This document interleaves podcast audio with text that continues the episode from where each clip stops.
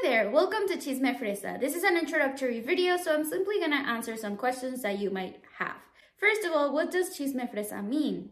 In Spanish, chisme is gossip, and fresa means strawberry. Fresa comes from the nickname that I was given through social media because my username in all my socials is Fresa Japomex, and since it's so long, people just started calling me Fresa. So together, chisme fresa almost means like gossip from fresa.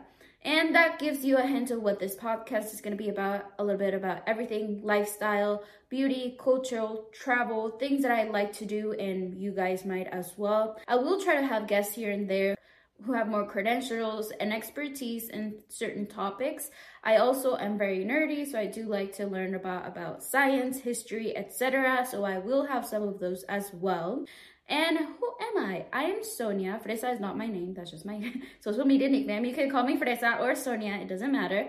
I am a half Japanese, half Mexican content creator. If you look me up online as Fresa Japomex, you'll see that most of my content is in Spanish.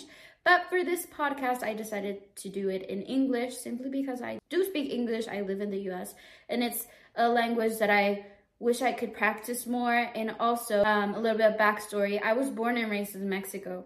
And in high school and college, I did study it here in the US. So, topics that were taught in high school and college, I'm more comfortable talking about in English, and anything else is just, I just feel more comfortable in English. For those who already followed me from before, Hope you enjoy this new content in this new language that you hadn't heard me before. And I guess some other questions that you might have just for being curious.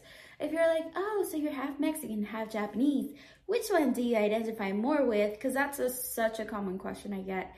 But honestly, I feel more Mexican simply because I did grew up grow up in Mexico. Or Obviously, if you compare me to a Mexican Mexican, I'm not that Mexican because I do have Japanese blood in me. So that means there are certain things that make me very different and I don't really mind.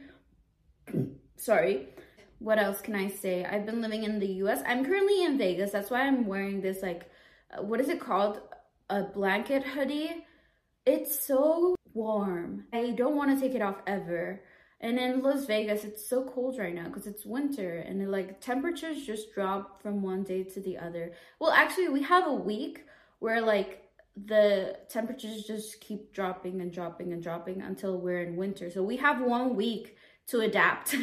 it's not gradual. We don't have fall. We don't have spring. It's just summer and winter in one second. But anyways, that is about it that I want to talk about myself. If other things come up that I want to tell you guys. I'll just say it in other episodes. Hope you guys enjoy and thank you guys for being here. See you next time.